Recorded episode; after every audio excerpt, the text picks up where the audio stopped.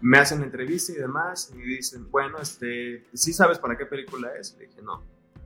Y me dice, bueno, estamos trabajando en la nueva película de Alejandro González Iñárritu. Y entonces desarrollo un talento natural para estar siempre en el camino de Denzel. Siempre donde fuera pasando Denzel, estaba yo, distraído, haciendo cosas, tomando fotos, este, lo que tú quieras y mandes. Pero Denzel, o sea, a pesar de todo, o sea, siempre tenía al, primer asistente de dirección regañándome, ¿no? ¿Cómo empieza tu preparación para, para, saber de efectos visuales? Pues mira, yo la verdad es que siempre he sido bien en Tron. Un poquito, hasta a veces, en el principio yo creía que un poquito irresponsable en ciertas cosas porque me decían, ¿sabes hacer esto? Y yo decía, sí. Y mira, la verdad es que te vas dando cuenta que nadie nace aprendiendo. Amigo, eso del cine son solo para las personas que están dentro del cine no vale la pena intentar. Oye, Eric, no, pues muchas gracias por aceptar estar aquí en mi espacio, en, en, el podcast, en esta nueva temporada.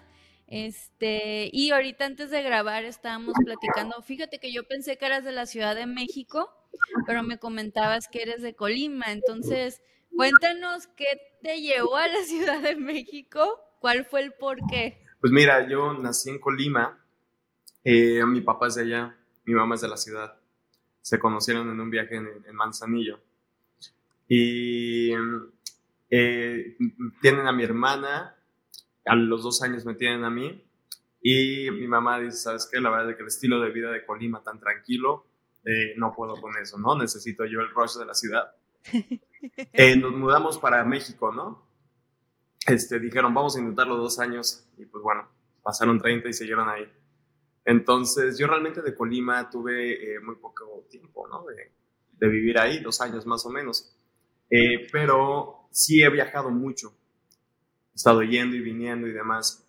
Y he crecido mucho con la cultura de Colima, ¿no? O sea, mi papá de allá y la cultura de Ciudad de México. Entonces, está ahí ese, esa combinación. Qué padre mezcla, porque cuando te quieras relajar o desconectar un poquito, si es posible, de la ciudad, este, del ruido, te puedes ir a Colima, ¿no? Exacto. allá tienes tías o algo así por allá? Sí, sí, sí. Mi papá ya no vive en la Ciudad de México. Mis papás se separaron y ahora es mi papá el que vive allá. Entonces, sí, acabo de, de hecho de ir hace poquito. Y me encanta, la verdad. O sea, es bastante tranquilo, es muy caluroso, pero pero es una belleza de ciudad. además, qué padre por la, no sé, yo siempre ahorita con toda la tecnología y la flexibilidad de tu trabajo, siempre tal vez estarás bien ocupado y días que apenas si puedas comer, pero puedes trabajar de casa, ¿no? E, entonces, si es factible ir viajando. Sí, le llamamos este, la vida de pirata. Vas, tres meses a la mar y después regresas, ¿no? Es como, a ver. Nómada, ¿no? Todo lo que pasó, que dejé en pausa. Ya sé. Oye, y en la Ciudad de México, bueno, estaba viendo tu, tu perfil y todo eso, y te fuiste a estudiar la universidad eh, a Londres, o también estudiaste cine en México. Cuéntanos eso. ¿Por qué Londres? ¿Qué te llamó la atención de allá? Porque normalmente siempre es como, bueno, pues Estados Unidos, ¿no?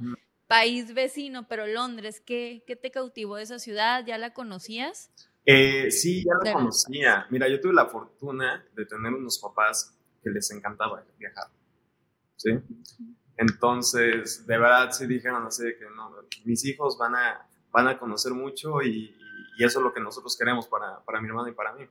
Entonces, viajamos mucho y en uno de estos viajes llegamos a Inglaterra y lo vi pues quedé, quedé fascinado. Yo desde muy chiquito tuve mucha inquietud por la música. Yo en realidad puedo decir que soy un músico frustrado. Entonces, eh, de las bandas que más me gustaban, de la música que más me gusta fue la música que se produce en Inglaterra. Este, entonces, bueno, como que ya estaba ahí, ¿no? Ya había nacido ella, me había llamado la atención, ya había ido a vivir un tiempo. Estados Unidos se me cruzó por la mente, pero eh, por una u otra razón no, no, pude, no pude irme a Estados Unidos en ese momento. Comencé a estudiarla en México, pero pues siempre estaba como que esta, esta espinita, ¿no? quiero salir, o sea, no, no, no porque no, no, no quisiera estudiarlo aquí en mi país, pero yo también sentía que ya era un momento para mí de crecimiento de querer conocer otras culturas, de conocer otras estéticas, vaya, salir de casa, o sea, quería salir de mi zona de confort, ¿no? Y apenas se dio la oportunidad, eh, se abrió esta convocatoria, eh, apliqué para la convocatoria, se dio, y apliqué para la escuela y me dijeron, estás aceptado. Entonces, lo que yo estudié aquí en México fue menos seis meses, siete meses, cuanto mucho, me salí y empecé la carrera en Inglaterra, o sea, fue una cosa que llevó a otra. Wow, pues felicidades, porque eso sí es cierto, ¿no? O sea, viajar sí te cambia las ideas. Yo es algo que todavía tengo en mis planes. Yo, necesito viajar más, pero y las pocas veces que lo he hecho, inclusive cuando es hasta ir a la playa aquí algo cerca, sí llega, por lo menos yo, llego más relajada a mi casa, como que digo, oh, estuvo padre, o tuve una conversación con nadie, con un desconocido o algo así, pero o sea, qué padre que tuviste la oportunidad y el apoyo de tu familia y también de estudiar cine, ¿verdad? O no sé si hubo algún comentario como, estás loco de cine, es un hobby, no es una carrera. Afortunadamente no, ¿eh? Mi mamá es una, es, fue actriz cuando era joven, entonces ella siempre estuvo encantada. Y la verdad es que los dos, mi papá y mi mamá siempre me apoyaron en todas mis locuras, ¿no? O sea, por ese lado sí tuve, tuve mucho, mucho espacio, tuve mucho espacio para expresarme cuando era niño y siempre fomentaron eso. Entonces... Ay, pues qué padre. Sí, sí, sí, muy, muy, muy bonito tener ese apoyo de parte de tus papás. La verdad sí, porque no pasa en todos los hogares y, y, menos en esta carrera o que esperan que lo típico, ¿no? Eh, administración de empresas o medicina, negocios y eh, sí, sí, sí, sí. Oye, ¿y, ¿y, cómo fue, cómo era tu mentalidad cuando te mudaste allá y cómo cambió? O sea, al principio, sí, ¿no? De, de conocer tantas personas de otras partes, otro idioma, eh, acostumbrarte a, sí, a nuevas costumbres. ¿Cómo tuviste algún choque cultural? Sí, sí tuve choques culturales. Yo me acuerdo que me fui para allá pensando que sabía hablar inglés. Eh, yo creo que a todos nos pasa, ¿no? O sea, no es, no es, hasta el momento en el que estás ahí, en el que te das cuenta. Entonces, voy para allá y a pesar de haberlo conocido, eh, voy, me acuerdo, me fui a mi primera clase y el primer profesor que me tocó era de Escocia.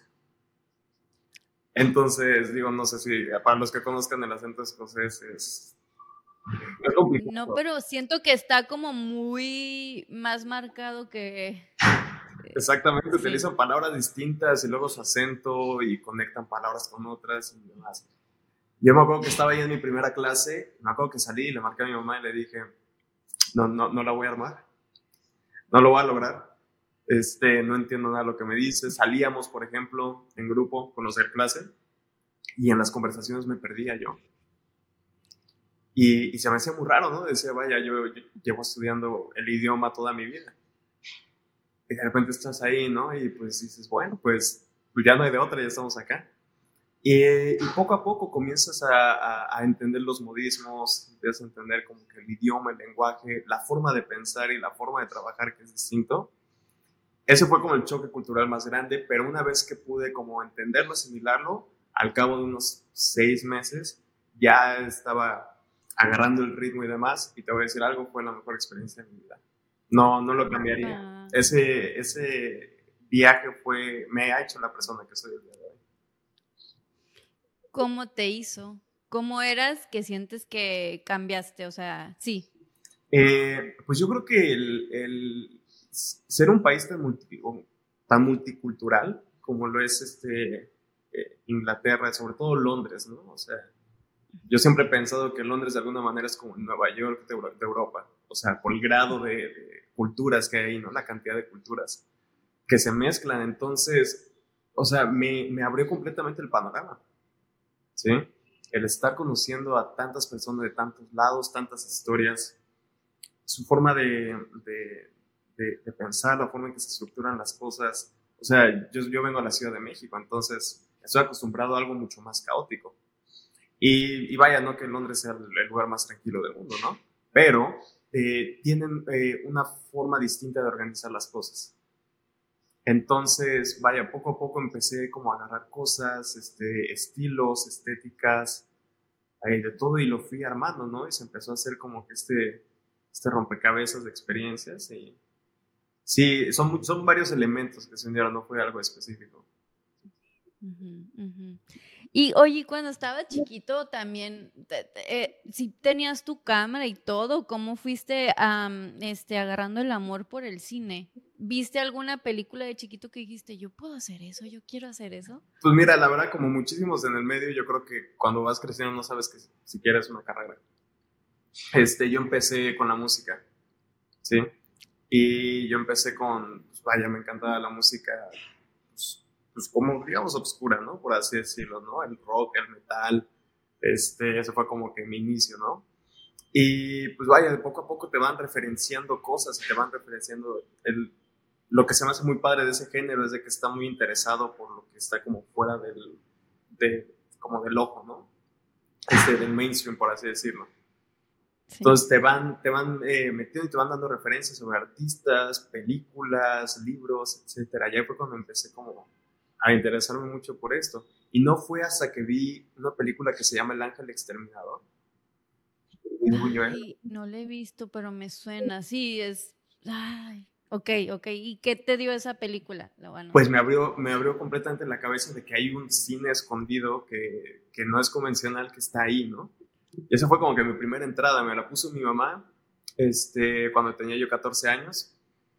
Y estaba yo sentado en la cocina y me, me acuerdo que me quedé todo, todo el tiempo, me quedé allí sentado en la cocina viendo la película en la tele, ¿no? O sea, se me hizo, eh, la estaban pasando en, el canal de película o algo así. Sí, sí. Y vaya, me quedé encantado, encantado y dije, ¿qué es esto? O sea, no entendía lo que yo estaba viendo, pero sabía que había muchas capas de significado detrás de lo que estaba viendo, ¿no? Y si de por sí ya tenía el interés de estar como que descubriendo cosas, estar viendo, eh, pues dije, perdón, y como yo ya tenía el interés de estar viendo cosas, pues me dije, bueno, ¿qué es esto, no? Eh, y ahí fue, eh, tuve una banda, hicimos un video musical, e inmediatamente me sentí como que atraído hacia la cámara, ¿no? Hacia la parte de las luces y todo. Y yo creo que fue por ahí donde empecé como la curiosidad y empecé a experimentar con eso y una cosa llevó a otra. Oye, ¿y tú qué hacías en la banda? ¿Qué, ¿Cantabas o tocabas un instrumento o las dos cosas? Eh, las dos cosas, ajá. Este, soy baterista y, era ah, vocalista. Qué padre. ¿Y también escribías las canciones o entre, era colaboración? Era colaborativo. El guitarrista era el que principalmente escribía todas las canciones. Este, pero de vez en cuando entrábamos él y yo y, no sé, escribíamos juntos y demás. Ok, no, pues súper interesante tu formación. ¿Y cuánto tiempo duró la banda? O sea, era como más, porque era, no siento que era un hobby, era como, era tu pasión, pero tocaban en, en algún barecito, cosas así. Sí, pues sí fue, fue, o sea, empezamos, la verdad es que empezamos muy chiquitos, o sea, teníamos 11 años, ¿no? Y desde 11 años tocando metal y, todo esto. Este, y vaya, yo creo que lo continuamos hasta nuestros 16 años más o menos. O sea, fue, y la verdad es que éramos muy disciplinados. O sea, encontramos como que muy rápido algo que nos llamara. Entonces, eh, digo, no, no voy a decir que no saliéramos de fiesta y a socializar, pero realmente nuestro enfoque estaba ahí. Entonces, como que de alguna manera nos dio una disciplina y, un gusto hacia el hacer lo que realmente te, te gusta, ¿no? Entonces sí fue una aventura de unos cinco años, seis años, que la verdad no, lo cambió por nada. Qué curada. No, pues qué padre, muchas felicidades. O sea, que eres una persona que siento y así lo veo, ¿no? Que quiero algo y voy por eso, voy por mi sueño, como que lo intentas. O sea, quisiera, no sé, ¿y cómo conociste a tus amiguitos de la banda? O sea, fue, eh, sí, fue de, de, la escuela, porque eso también, si empiezas a los 11 años, y todos tomando clases de música y, o sea, formar una banda no ha, no ha de ser fácil y duraron varios años porque a esa edad puede ser como, ay, pues de juego, ¿no? Después de la escuela, pero no para ustedes. Sí, pues realmente empieza así. Y eso, o sea, todo, todo en el mundo creativo empieza así, ¿no? Como el juego, como vamos a ver esto, vamos a ver lo otro, y te, te vas dando cuenta que, o sea, cuando miras hacia atrás ya tienes un camino de recorrido. entonces comienzas a verlo como algo serio y dices, ah, podría ser. Podría ser que sí. Este, conozco al guitarrista con el que fundamos la banda en, eh, en la escuela. Y después, vaya, de varios intentos y de varios miembros que obviamente pues, estaban haciendo lo mismo que nosotros, jugando. Pero él y yo fuimos los únicos que realmente nos lo tomamos como, como algo un poco más en serio. Trajimos a mi hermana. Y de mi hermana trajimos a alguien más, ¿no? Pero ya, o sea, ya entonces fue cuando se formó este, ya éramos cuatro los que estábamos ahí. Pero sí, sí, yo creo que principalmente de amigos y, y de escuela. Oye, y bueno, eh, yo sé, ¿cómo, ¿cómo nace la idea y cómo conectas con tus socios de Blah Films? ¿Cómo son de personas que conociste allá en, en, la universidad? Ah, sí, sí, sí. Blah Films, eh, justo el primer día que voy llegando, yo tuve una fortuna cuando llegué allá, llegué tarde, de hecho, a mi curso en Londres, eh, porque tuve un problema con la visa. Entonces, creo que entré cuatro semanas después de que ya había iniciado el curso yo estaba súper estresado, ¿no? Pero obviamente, pues todas las personas de mi clase estaban diciendo de que quién es, quién es Eric, o sea, quién es este güey que falta, que siempre lo pasan en la lista y nunca está. Entonces, pues ya, ¿no? O sea, voy llegando tarde. Este, llego el primer día y todos así que, ah, ese güey es Eric y demás, ¿no? Entonces, yo tuve la fortuna eh, de, yo la verdad es que desde que empecé con esto del cine yo sabía que yo quería ser director de fotografía. ¿Sí? Y eh, estaba yo en un salón donde éramos 17, era un, grupo muy chico. Entonces, este, estaba yo en un salón donde 16 de ellos querían ser directores. Entonces, para pues, o sea, ahí fue donde realmente aprendí, ¿no? Esa era mi Disneylandia. Entonces, pues obviamente llego yo tarde, me paran frente al salón y me dicen, dinos de dónde vienes y qué es lo que quieres, ¿no? Yo, pues, yo levanto la mano, soy director de fotografía, para quien se lo ofrezca, y pues entonces en ese momento tuve 16 personas ahí con quien trabajar. y súper bien. Súper bien, la verdad. Entonces ahí fue realmente como que, te digo, esos, esos tres, tres años y medio que estuve allá, fueron los más productivos, yo creo, porque, vaya, hice alrededor de 25 a 30 cortometrajes. Entonces, eh, justamente el primer día, el, cofundador de Blaufins, Leonardo, me dice, oye hermano, este, tengo esta, esta idea, ¿no? Desde el día uno lo conocí, es un chavo de Holanda, increíblemente talentoso, uno de los artistas más talentosos que conozco, y me dice, quiero hacer esta compañía y quiero que sea una compañía de efectos visuales. Y yo le digo, vaya, yo no conozco nada de efectos visuales, ¿no? O sea, yo, soy, yo, yo sé lo que es la cámara y la iluminación y demás. Y me dice, sí, sí, sí. eso es justo lo que a mí me falta. Yo no tengo ese conocimiento y para que un efecto visual funcione, es ahí donde necesito el, apoyo de un cinematógrafo que me diga dónde va la luz y cómo debe ser iluminado. Y es ahí como empieza entonces nuestra colaboración y mi primer acercamiento al mundo de los efectos visuales. Ok, ok, súper interesante y qué loco. Oye, pero no, antes de terminar con el capítulo de, de, Londres, el capítulo, también cómo era la convivencia, obviamente, me imagino, no sé, tenías roommates, ¿cómo era todo eso allá? Pues vaya, yo primero llegué y fue una, Obviamente yo sin saber a qué tenía, estaba muy chavito, tenía 21 años, yo creo. Entonces, llego allá, me encuentro este un cuarto que estaban rentando, eh, que estaba cerca de la escuela y dije, vale bien, o sea, voy llegando tarde, no tengo tiempo como para ir, escautear, buscar mi lugar. Tal cual llego y me rento este cuarto. Vaya, me renté un cuarto, yo creo que me estaba saliendo en, en su momento en unas 600 libras más o menos. Este, yo creo que dan como unos 15 mil pesos mexicanos. Eh, es algo. Es bastante. Y por un cuarto que de verdad era. Solamente cabía una cama y un escritorio. Era lo único que cabía ahí, ¿no?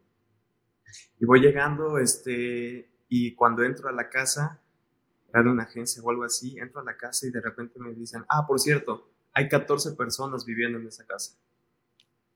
Entonces prácticamente lo que hicieron estos güeyes fue de que agarraron la sala y metieron muros de tabla roca para dividir. Entonces nos estaban, nos estaban vendiendo ahí, pues, o sea, puro humo. 14 personas en una sola casa no es sostenible. Qué horror. Eran conflictos constantes cuando, o sea, lo que para ti era como dejar algo en la cocina, para alguien era, o sea, era terrible, ¿no? Porque le estabas quitando su espacio. Sí. Claro. Entonces, vaya, eso era un problema, el tema de, del gas era un problema y luego Londres que es tan frío. Había veces que yo me levantaba en diciembre y no teníamos gas, no teníamos calefacción. O sea, estamos hablando ahí de que estamos a menos un grado, menos dos grados, este, térmica de menos seis, y te levantas así de completamente frío y, o sea, congelándote. Es horrible. Y dije, bueno, ya nomás debe de haber algo más, ¿no? Mi contrato ahí había yo firmado. Cometí el error de firmar por seis meses mi contrato. Pues no sabías, deja tú de que no cometiste el error, ya venías atrasado, o sea, tu motivación es ir a la universidad y sí es cierto, lo que menos tenías tiempo es estar buscando dónde vivir, porque estabas, yo diría, yo no sé, llegaste con mucha ansiedad y luego ya cuando conociste al equipo es como, Ok, no sé si ya te pudiste relajar de por qué me había estresado tanto si la gente es bien relajada aquí o vamos a ser amigos. Exactamente, justo eso. Y en el momento en el que digo, sabes que basta ya, conozco en uno de los eventos de la escuela a las personas de la, de, la nueva generación que estaban entrando, o sea, seis meses abajo que yo. Este, y veo a una chica que estaba exactamente igual que yo así tal cual, de que apenas había llegado y apenas había salido de, porque es una escuela internacional. Este, ella es de Polonia, entonces me acerco con ella y le digo, ¿tienes lugar donde vivir? Y me dice, pues sí, pero me están cobrando un ojo de la cara. Y le digo, vámonos juntos. Y ya con ella agarré hace una dupla y entonces me encontré por el mismo precio que estaba pagando, algo muchísimo más grande. Rentamos un apartamento entre los dos, cerca de la universidad y ya.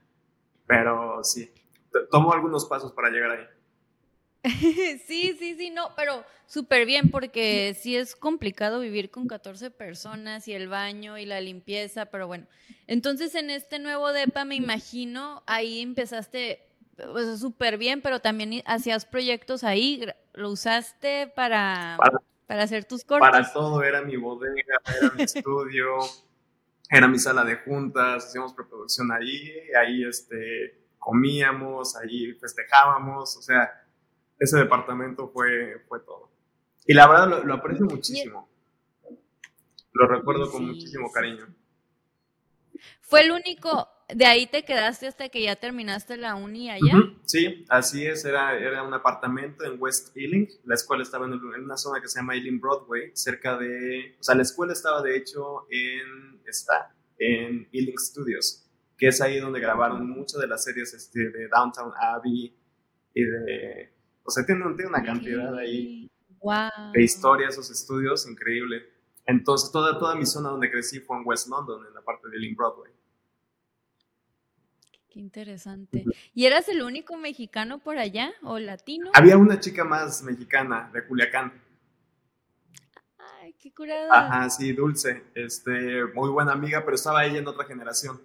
Entonces, nos conocíamos, pero estábamos como desfasados, ¿no? De ahí en fuera, pues vaya, había un colombiano, me parece, y un venezolano. Pero, muy pocos latinos. Mm, ok. Este, y, regresando a la plática de que Leonardo necesitaba a alguien que supiera de luces y, y, la cámara, ¿cómo te preparas? ¿Cómo, ok, tú necesitas esto? ¿Cómo, qué, cursos agarras? ¿Cuál, ¿Cómo empieza tu preparación para, para, saber de efectos visuales? Pues mira, yo la verdad es que siempre he sido bien en Tron. Un poquito hasta a veces, en el principio yo creía que un poquito irresponsable en ciertas cosas porque me decían, ¿sabes hacer esto? Y yo decía, sí. Y después lo averiguaba en el camino, ¿no? Pero pues yo realmente quería hacerlo, entonces me, me emocionaba mucho por, por tener esas oportunidades este, te vas dando cuenta al final del día que tanto la iluminación en efectos visuales como en, realidad no es tan diferente. De hecho, creo que es más sencillo si lo entiendes primero en la vida real, cómo funciona, qué hace, qué luz, eh, las distancias de la luz, este, cómo, cómo, difuminarlas, cómo suavizarlas, etcétera. Si ya tienes ese entendimiento, traerlo a un programa creo que es más fácil. Porque si bien la manera técnica de hacerla no es la misma, al final del día creo que llegas al mismo resultado. Entonces, realmente mi curso para poder aprender a hacer eso fue en la vida real, fue filmando. ¿Sí? Filmando, cometiendo errores, viendo que hace una luz atrás, una luz al frente y sobre todo, que esto es lo más complicado, ya una vez que sabes cómo hacer, cómo iluminar, entre comillas, o sea, cómo, cómo hacer que algo se vea bien, ahora es cómo hacer que esa iluminación se aplique narrativamente. Eso es ahí donde está el reto. Este, y eso es algo que el día de hoy lo sigo aprendiendo. yo creo que... Pero mírate, todo un experto. Todavía sigo, sigo aprendiendo y demás, pero cada vez como que vas entendiendo un poquito más y vas desarrollando como, como tu propio estilo, ¿no? Es ahí donde, donde viene la parte del estilo. Pues está bien interesante porque pues toda esa, o sea, empezaste desde tu primer año en la universidad y como dices, pues fuiste notando, que ¿dónde esta luz no sirvió acá? Entonces para la siguiente, a prueba y error, a prueba y error, a prueba y error, pero me gusta esa manera de, que aprendes, ¿no? No, te no sé si en algún momento te frustrabas y es como, no me está saliendo, ya no quiero esto, era como, no, ya era como un reto personal. Definitivamente, y la frustración es parte, es parte del proceso creativo. O sea, no podemos desapegarnos de ese, de ese instante. Pero digo, también es muy padre porque te enseña mucho, ¿no? Te enseña, pero aquí me, alguien me dijo que el negocio del cine es el negocio de los necios. O sea, hay que neciarle en serio un muy buen rato hasta que te salga. Eh, entonces sí, sí fue muy frustrante al principio, sobre todo antes de irme, de irme a Londres, este, que yo grababa algo y decía, pero ¿por qué no se ve así?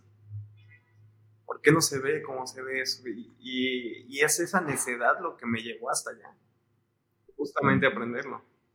Entonces, el mundo del CG y, de los efectos visuales, vaya, van muy agarrados de la mano. Entonces, también tuvo mucho que ver el, el, incorporar efecto visual a mi trabajo para que se lograra ver de esa forma. Yo admiro todo eso y mis respetos. mis respetos porque yo, eh, no para nada, pero yo me acuerdo cuando en una clase de la escuela, pues obviamente teníamos, teníamos que aprender a editar porque tú haces tus proyectos. Este, no, yo era, ¿cómo se hace esto? Y ya empiezas a, leer el libro y, pues ahí aprendiendo y dices, wow, o sea, sí, yo, yo, me emocionaba con un cortito que, que hice de cinco minutos y me tardé como dos días en pegar una imagen de la persona que abría la puerta, ¿no? Porque también va como que lo que otra persona puede decir se ve bien, tú, tú, empiezas a ver esos mini detalles de que no, la puerta no está machando. Y esa soy yo, nomás era un pedacito, yo no soy editora. Ahora me imagino estar e, en tu lugar, pero wow, ¿no? Felicidades. Oye, ¿nos puedes contar cuáles son más o menos ya ahorita a este nivel las responsabilidades y desafíos de los coordinadores de efectos visuales? De los coordinadores de efectos visuales, Ah, pues mira, realmente es un tema de mucha organización. Sí. Eh, tienes que trabajar y entender qué es lo que estamos tratando de lograr. Y hay veces que, digo, llegan a ver películas donde a veces no están muy seguros, ¿no? De qué es lo que quieren o exactamente cómo, cómo quieren que se vea y demás. Entonces tienes que entender como que a veces el bosquejo de idea que te dan y entonces cubrirte para todas esas necesidades. Eh, la parte de, de coordinar todos los efectos visuales es coordinar también al equipo, que todos estén obteniendo la información necesaria para que después nosotros podamos tener esto en post y decir, ok, ya con esa información creo que ya podemos partir. O sea, no partimos de cero, porque partir de cero es lo más complicado. Y cuando regresas, terminas la universidad y te regresas a México, ¿y qué siguió para ti? O sea, ¿cómo, cómo fue? ¿Ya tenías trabajo? O sea, ya habías agarrado un buen de experiencia en, allá con los proyectos, pero ¿cómo fue regresarte? Pues mira, mi idea realmente siempre fue quedarme ya. Eso era lo que yo quería, porque pues vaya, al final del día, eh, ahí es donde encontré a mi comunidad, ¿sí? Por así decirlo, a mi gente realmente por ser una escuela internacional, pues muchas personas pues sí, o sea, regresaron a sus países y demás. Y la fortuna es de que ahorita, no importa el país más random que vaya, sé que probablemente voy a tener un amigo ahí con quien pueda visitar, pero eh, mi idea siempre fue quedarme. No pude lograrlo, iba a estudiar yo una maestría allá. No pude lograrlo. Eh, regresé, pero me seguían llamando mucho, entonces estaba yendo y viniendo durante todo ese tiempo. Y la última vez que fui allá, eh, estaba ahí, iba a ir, a hacer un documental a Rusia, y en ese momento truena la pandemia.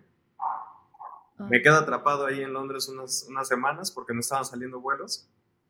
Finalmente a las 500 me puedo regresar a, a México y dije, ok, está bien, no pasa nada, se va a reanudar todo, ¿qué van a hacer? ¿Un mes de, encerrón que piden? Y pues bueno, ya sabemos cómo está esa historia. Sí, sí, sí, sí, chanfles. Pero, y bueno, ¿y en ese tiempo hiciste, tenías cosas por editar o cómo te fuiste preparando en esos momentos? Pues mira, realmente yo en ese momento estaba trabajando como un fotógrafo activo, ¿no? O sea, cine fotógrafo activo. Entonces estaba haciendo muchos documentales y además mi trabajo era en el campo, ¿sí?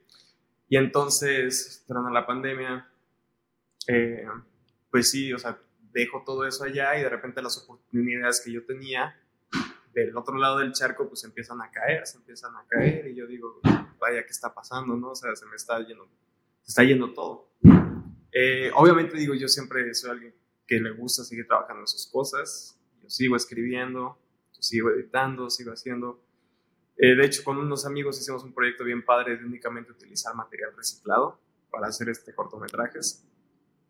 Entonces, todavía tengo ahí, ya pronto voy a sacar uno de esos, de hecho, pero sí, la regla era agarrar cualquier cosa que te puedas encontrar de material que hayas grabado o de internet y crear historias. Siempre estuvimos como muy activos. Pero, pues bueno, van pasando los meses, seis meses, siete meses, eh, pierdo una relación que yo tenía también con alguien de allá. Entonces ahí estaba convaleciente, con el corazón roto. Y de repente veo que un amigo con el que hice un documental allá eh, empieza a subir historias de que él está en Ciudad de México y está grabando algo en 65 milímetros. Y para los que no sepan, el 65 milímetros es un formato de cine, pues tal cual, de celuloide, pero es un formato increíblemente inusual no es, no es nada normal que hoy en día se filme en 65 milímetros. Y entonces le mando un mensaje y digo así, oye, ¿qué, ¿qué, estás haciendo? ¿no? O sea, creo que es la única persona que está grabando ahorita. Activo. Ah, durante la pandemia. Este, eh, bueno, sería buenísimo que nos pudiéramos ver. me responde y me dice, sí, claro que sí, ahorita estoy haciendo un proyecto, pero no puedo platicarte de, de él. Pero pues bueno, eh, claro que sí. Pasan tres meses, no escucho nada de él. Está bien. Está, está en lo suyo, ¿no? No pasa nada. Y de repente me llega un mensaje de él un día, de la nada. Estaba yo terminando un videoclip musical también. Y me dice, oye, eh, amigo, eh, estoy trabajando en esta película y están buscando a alguien en la posición de eh, production assistant de efectos visuales. Me dice, yo sé que tú eres fotógrafo, pero no sé si te interesa. Y yo, pues vaya, en ese momento, sin mucho trabajo ni nada, dije, ahorita acepto lo que sea, ¿no? Eh, ese mismo momento, en ese mismo momento agarro mi coche, me voy hacia la Condesa de la Ciudad de México, me junto con el VFX Supervisor y la coordinadora de efectos visuales en ese entonces, ¿no? Este, me hacen entrevista y demás, y me dicen, bueno, este, ¿sí sabes para qué película es? Le dije, no. Y me dice, bueno, estamos trabajando en la nueva película de Alejandro González Iñárritu. Ajá. el proyecto y así de que. Pues déjame pensarlo, ¿no? Te comportaste, ¿no? Me comporté y yo así de wow, porque realmente nunca había estado en, o sea, en contacto con personas de la industria, o sea, ya a esos niveles. Sí, sí, sí, a ese nivel. wow. Entonces, pues bueno, me dice, bueno, está bien, pues lo vamos a considerar y te, te llamamos, ¿no? El clásico. Ay, qué nervios. Oye, pero espérame, antes de, ¿qué te preguntaron? O sea, la entrevista era también para conocer qué tipo de persona eres y qué programas has usado. ¿Cómo? ¿Te, ¿Te, acuerdas de la entrevista? Sí, sí, sí, claro. Realmente lo que querían saber es, es cuál era mi background, ¿sí? ¿Qué tanto entendimiento yo tenía de la materia? Y afortunadamente por yo tener, este, vaya, esta, esta compañía, esta asociación con Leonardo de Blau Films, yo ya tenía como que una idea, ¿no? O yo ya sabía cómo se comportan los efectos visuales. Eh, no a esa escala, claro, pero bueno, no venía en blanco. Este, y sí, pues me decían, bueno, ¿qué, ¿qué tanto sabes de cámaras? Porque eso era lo principal que querían saber. Y yo dije, ah, bueno, eso sí, eso es lo que he estado estudiando, pues vaya, desde que tenía 16 años, ¿no? Prácticamente. Eh, eso, y por otro lado, la recomendación de mi amigo que estaba ahí, porque él, él, él cayó en, en, uno de los puestos más increíbles que hay, que es que él le asistía directamente al fotógrafo de la película. Wow. Ajá, y él luego hacía las segundas unidades como eh, director de fotografía segunda unidad, operaba cámara. O sea, esa, está increíble ese puesto. Entonces, al tener su recomendación y a ver todo el background que yo tenía, eh, pues bueno, ayudó muchísimo, ¿no? Y también, pues el hecho de que hablaba eh, inglés, porque el VFX Supervisor es de California. Entonces, sí, una cosa llevó a otra y de repente dos días después me dicen tienes el trabajo. Ay, no manches, muchas felicidades. ¿Y qué sentiste? ¿Fue así como, no me la creo? ¿O sentiste como, pues, o sea, ya me había preparado, la vida, las oportunidades, todo te fue preparando para, para un proyecto ya tan grande? Sí, exacto. Pues es que siempre está, siempre está esa ilusión, ¿no? El, el poder entrar y el poder ver cómo lo hacen ellos y, bueno, trabajar con un director de esa escala, pues pues sí, o sea, es realmente emocionante. Eh, pero, no sé, en algún momento como que también dije, quizás se me van a decir, oye, no sabes que nos equivocamos, vamos a poder más. Pero no pasó. Ah, qué bueno. Afortunadamente llego a set, eh, todo bien, arrancamos la, primer, la primera semana y yo me sentía en Disneylandia. Obviamente, pues bastante complicado porque con todas las restricciones que hay, era, era complicado trabajar ahí y todavía no había vacunas ni nada. Entonces, pues sí, había como que esta tensión latente y este miedo latente, ¿no? Entonces ya me imagino todos los, que todos los días te tenés que hacer alguna prueba y como dices, estás como con el miedo latente de que no quiero ser yo el que me enferme o que manden a mi casa porque también te puedes perder estos días de trabajo. Exactamente. Y es tu primer trabajo así grande. Exactamente, pero o sea, después de, y digo, y la verdad es de que sí, durante la pandemia pues sí pasé por una depresión, por así decirlo, porque no solamente había perdido, eh, o sea, perdí mi vida pasada, ¿no? Esa que tenía yo tan, tan esperanzada y tenía una relación bellísima este, y pues vaya, yo tenía ya una vida construida ahí, regreso se cae todo eso. Y entonces esto es lo que de repente me, me, levanta, ¿no? Otra vez. Entonces, ¿cuánto, ¿cómo fue ese proceso? Si nos puedes compartir un poquito más, ¿cuántos, ¿cuánto tiempo grabaron? ¿Cuánto tiempo tuviste para, para trabajarlo? ¿Te dieron, te iban cambiando los deadlines o todo fue muy... Sí, pues mira, lo chistoso es de que justamente entramos una semana en rodaje, todo muy bien. Este, de hecho, eso fue en el invierno del 2020. Este, ah, arrancamos con eso y semana y media después dicen, ¿saben qué? Los casos de COVID están subiendo otra vez. Vamos a suspender la filmación. Y así de, no. ¿Por qué?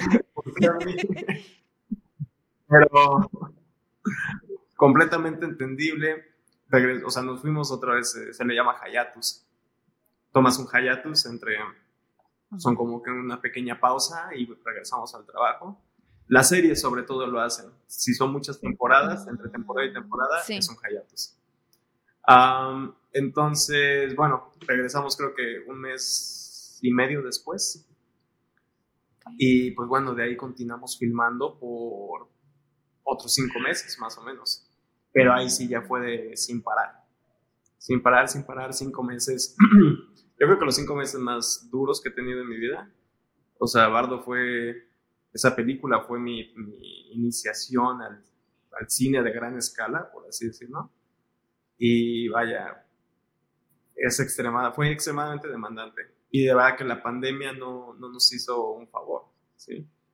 Entonces, también como protocolo, de la administración que estuvieron completamente en lo correcto hacerlo fue a las personas del club los vamos a, poner a todos en un hotel, ¿no? Eh, para que solamente sea como set, hotel, set, hotel.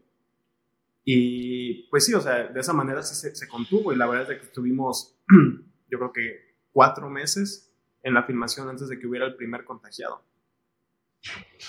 Ah, no estuvo tan no mal. estuvo tan mal, pero sí, sí era bastante estresante, ¿no? O sea... Pues sí, porque no puedes ver a tu familia, no puedes ver a tus amistades. Digo, a veces con ese ritmo de trabajo, inclusive aunque estés en tu casa, a veces ni, ni ves a tus amistades porque estás enfocado en el trabajo, ¿no? Pero de todos modos, una vez de vez en cuando, pero todo cinco meses con las mismas personas, como tipo reality show, ¿no? Pero, pero van a trabajar, o sea, sí, emocionalmente, ¿cómo andabas ahí? Pues sí, por todos lados. Er, eran picos muy altos y pues bueno, todo lo que sube tiene que bajar, ¿no? O sea, de repente subía demasiado y pues sí, ya estaba haciendo ahí lo que yo quería con, o sea, estaba justo en el lugar donde quería estar, ¿no? O sea, y de repente, pues sí, o sea, llegan, son horas de jornada muy largas, llega el cansancio y después estás dos días solo en tu cuarto sin ver a nadie. Entonces, pues sí viene como que está, pues sí, o sea, hay tristezas, ¿no? Hay, extrañas. Quieres abrazar a la gente y no te dejan abrazarlas porque obviamente COVID. Entonces sí, son picos muy altos, fue algo muy extremo constantemente. Eh, pero vaya, sí, como tú lo dijiste, fue un reality show. En algún momento nadie ya nos queríamos ver, pero al final del día, ya que pasamos la, la, meta y todo, pues bueno, realmente hubo mucho amor Qué bueno. Eh, me da gusto escuchar eso. Y, te agradezco que compartas esos sentimientos porque yo sé que no es fácil eh, compartir que estabas triste y que estabas así, pero a la vez emocionado por este gran trabajo, porque mira, siento, así como vamos platicando, siento que Bardo fue tu, esa maestría que no pudiste hacer en Londres, esto fue tu maestría, un curso intensivo de verano, cinco meses, y de ahí todo lo que se está abriendo, ¿no? Y todos sus altas y bajas. Entonces es como, hubieras estado en Londres, tampoco ves a tu familia ni nada, y bueno, ay no, pero muchas felicidades. Y cómo ¿Cómo era el Eric que llegó a Bardo en su primer día y cómo, cómo era tu mentalidad? ¿Qué, ¿Qué, aprendiste de todo ese proceso? ¿Qué aprendiste de ti del día uno hasta que terminó? Pues mira, eh, fue, es una curva de aprendizaje bastante larga. La verdad es que sí llegué yo a, a Bardo inseguro, ¿sí? Porque pues vaya, estamos hablando ahí de que pues, las figuras más importantes del cine, tanto a nivel nacional como a nivel internacional, estaban participando en ese proyecto. ¿sí? Y obviamente las personas que estaban ahí llevaban, llevan años de carrera, ¿sí? muchos, muchos, muchos años de trabajar en, cine. Entonces, pues llego yo y pues vaya, no tenía mucho de haber salido de la universidad, tenía un año más o menos, año y medio. Entonces, pues sí llego, la verdad, eh, tengo inseguridades y, y temeroso y pues la verdad ante la figura de, de un director de ese calibre pues sí este, me sentía un tanto intimidado, ¿no?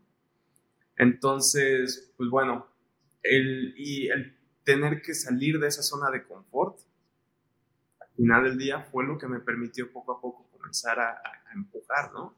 Seguir empujando y saber que, vaya, sí, sí puedes, ¿no? Sí puedes. O sea, yo llegué a un punto en, en donde estaba yo en, en Londres, haciendo cine con mis amigos, que fue las cosas más maravillosas. Este, pero, vaya, logré tener esa experiencia, íbamos todos a la par. Pero quizá lo que yo necesitaba en ese momento era personas que corrieran más rápido que yo para ir mejorando entonces mi tiempo. ¿Sí? Entonces, eso fue realmente lo que me dio Bardo. ¿Sí? Ver cómo trabajan, el nivel en el que trabajan, o sea, la organización y el profesionalismo con el que se trabaja, y hay veces que te levantas, claro, y, y, no puedes, estás muy cansado y todo, pero tienes que seguir, ¿no? Tienes que llegar a, a, la línea de meta porque solo tienes una oportunidad para, para obtener lo que necesitas obtener, ¿no? Este, eso fue realmente lo que me enseñó, me, me, empujó hacia todo, todo mis, por así decirlo, mis barreras, de alguna manera, que yo tenía mentales, se fueron expandiendo. Wow, me, encanta, fíjate, y luego lo que mencionaste hace unos minutos de cuando fuiste a la entrevista y luego que dijiste, no, seguro mañana me van a decir que no, después de que te dicen que sí, ¿cómo? Me, me encanta que lo compartes porque eso es como, ¿cómo se le dice? El síndrome del impostor, ¿no? Como que te elevas de que no, pues sí, qué padre llegó, no, pero como tú, no, no, era broma. Yo, yo también hubiera pensado todas esas cosas, pero, pero gracias por compartir. Y, y por, por las restricciones, ¿tú no pudiste o tuviste contacto con el director, con Alejandro, o no se pudo? Sí, sí, sí tenía, tenía contacto con, con Alejandro. La verdad es que el director es la persona más ocupada en set que puede haber. Desde el momento en el que llega ya lo están invadiendo con preguntas hasta el momento en el que se va. Entonces, eh, pues bueno, o sea, no, no, no se da la oportunidad mucho de que pues, te sientes a platicar y, demás, ¿no? Pero sí había momentos, sobre todo en los últimos dos meses, que ya fueron como muy orientados hacia la parte de efectos visuales, donde teníamos, pues vaya, teníamos que tener muchas juntas, ¿no? Y tratar de, de, ver cómo vamos a, a solucionar las tomas. ¿Y tienes, te recuerdas de esa producción algún, aparte de todo esto que estás compartiendo, alguna escena o algún, algún reto que, que, que te pasó por la mente, ching, ¿cómo lo vamos a resolver? ¿Se podrá resolver? O no sé, algún ejemplo de esos. Sí, pues mira, trabajamos ahí con este algo, unas pantallas. Sí, en la escena, no sé si ya viste la película, pero hay una escena eh, donde Jiménez Cacho está en el tren de, de California, de Santa Mónica, ¿no? Ah, sí. sí, sí, sí. Está yendo hacia el centro y es justamente, bueno, no voy a espolear nada, pero es muy importante esa escena para la película. Y todo el fondo de atrás son unas pantallas virtuales que están pasando este, un, un plate, ¿no? O sea, que son cámaras grabando todo el trayecto. Resulta que esas pantallas son bastante problemáticas y se necesitan de mucho tiempo para poder echarlas a andar, ¿no? Este, entonces, pues vaya, digo, teníamos a todos los expertos en, el departamento trabajando en eso y demás, pero es sumamente complicado. Y el problema es que eh, lo que Alejandro buscaba ahí era luz de día, quería que fuera un día soleado, hermoso. Y el problema es de que se intentaron de grabar esos, esas tomas, pero siempre estaba nublado. Entonces, bueno, a las 500 se pudo, se pudo hacer eso, pero hubo un problema ahí con, con las tomas, este, no estaban en una resolución indicada. Tuvimos que hacerle un upgrading a la resolución y luego eso traerlo. O sea, fue, es todo un, fue todo un tema que tuvimos que resolverlo si tenías, usualmente tú puedes llegar hasta tener como mes y medio con esas pantallas. Nosotros tuvimos alrededor de dos semanas y media para resolver ese problema. Entonces sí es, fue muy complicado poder llegar a eso, pero pues sí te enseña bastante. Sí, tener que trabajar con esa presión, yo creo que es, a mí personalmente esa presión me empuja más. Claro, claro, en vez de, yo creo que hay a veces personas que se pueden estancar y no ver la luz del día y en esa presión es como a ver, este, como el meme, ¿no? De, bueno, una lloradita y a seguir, ¿no? Como que vamos a resolver esto y no vamos a regresar, es para adelante y, y wow, no, pues sí fue tu maestría ahí. Sí, definitivamente. Obviamente yo siempre bajo la tutela de, de, los VFX Supervisor que estuvieron ahí, pero al final del día se terminaron recargando mucho en mí, muchas cosas, y eso fue lo que, pues sí, o sea, te, te, te van empujando, y cuando menos te das cuenta, o sea, ya vas un camino recorrido mucho más grande, ¿no? Que de los seis meses que habías empezado. Claro, claro. Oye, y de trabajar en presupuestos, en, proyectos de presupuestos limitados, ¿no? A trabajar en proyectos donde el presupuesto, pues, el, cielo es el límite, ¿no? ¿Nos puedes compartir algún aprendizaje de acá, de allá? Pues mira, algo que aprendí es que no importa la cantidad de dinero que tengas, nunca va a ser suficiente. ¿Sí? Porque al final del día, pues bueno, obviamente crecen cosas, claro que sí, tiene sets mucho más padres y demás, pero las complicaciones son más grandes. Entonces, eh, eso fue yo creo que el primer aprendizaje que tuve. Ajá, que realmente el, el, dinero, o sea, con lo que tú tienes de dinero, sea poco, sea mucho, este, eh, bueno, siempre va a haber limitaciones, ¿no? Pero yo venir de una escuela indie, del cine indie y todo, que la verdad yo lo amo. ¿sí? Esas limitaciones de verdad te, te forzan a ser mucho más creativo, ¿sí? Entre menos tengas, este, es, es, es, ahí donde dices, bueno, entonces, ¿cómo le podemos hacer, no? Eh, no tenemos dinero para acá, o, o, este set, por ejemplo, lo teníamos un día nada más. Y ahora nos estamos dando cuenta en la sala de edición que necesitamos otra toma ahí, pero ya no podemos regresar. Entonces comienzas a ver, bueno, pero si esta pared la pinto del color un poquito y ta, ta, ta, como que sí parece, entonces nos puedo robar el reverso, ¿no? Y comienzas a llegar a otras conclusiones, o sea, yo creo que eh, la diferencia entre, entre el, sobre todo del indie, es que el, el, indie para que funcione tiene que ser rico en ideas. ¿Sí? Y si tú logras de alguna manera, eh, le das al clavo con eso y, y logras entender que la idea es lo principal, ahí es donde está el parte aguas, ¿sí? Porque de hecho todos los directores que están ahorita en las grandes ligas y demás comenzaron en esa escuela, pero entendieron ese concepto. El concepto de que la idea es lo fundamental y lo demás ya son, son recursos, ¿no? Que te llevan a contarlo. Me encanta, me encanta. Y tienes toda la razón, fíjate, yo sí soy bien eh, yo sí consumo, pues me encantan las películas y, documentales de todo, ¿verdad? Para que te cuento.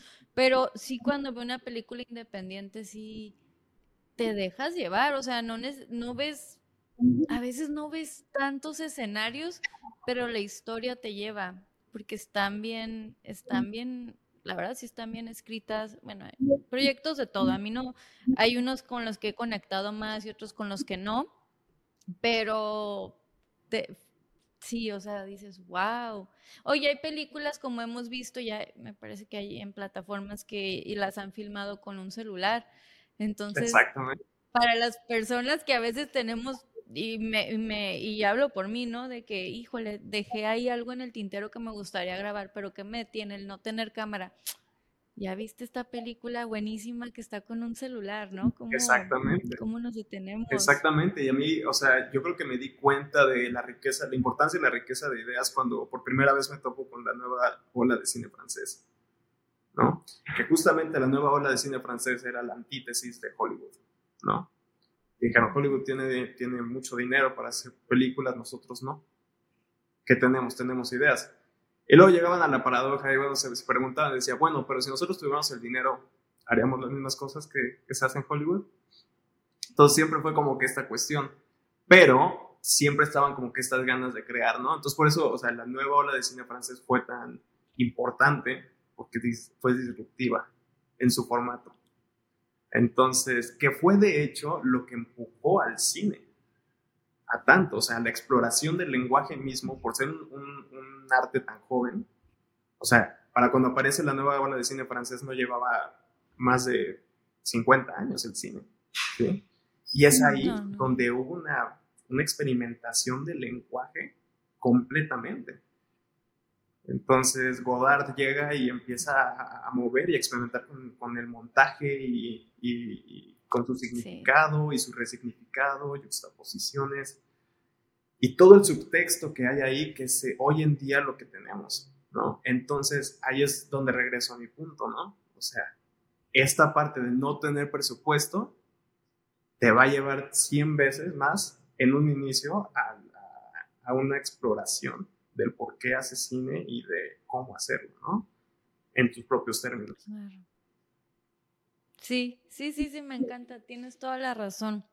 ¿Y tú crees que el avance de la, el avance de la tecnología ha generado más empleos dentro de la industria o ha provocado lo contrario? ¿Tú cómo ves eso? O sea, es tu opinión, no quiere decir eh, sí. Mm, ¿Cómo decirlo? En algunas áreas sí, pero ahorita nos estamos enfrentando con una amenaza muy grande que es la inteligencia artificial, que es justamente lo que se está peleando, ¿no?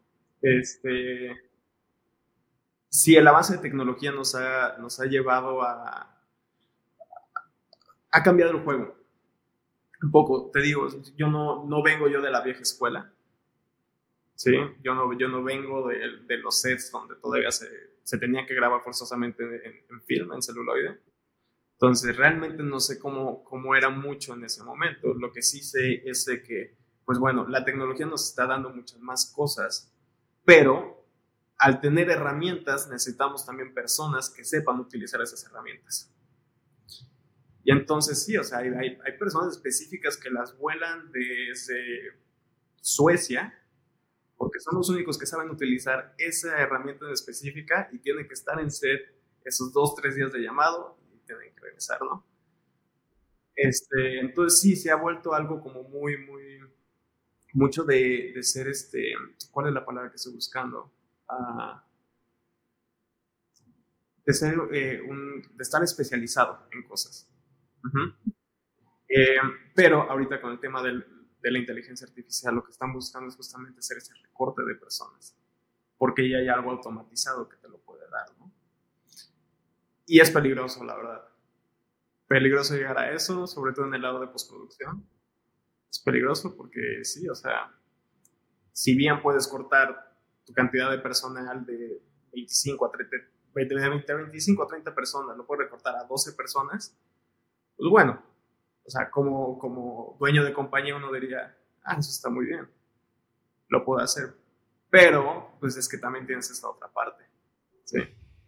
Entonces, está siendo complicado, la verdad, no sé en qué voy a terminar esa historia.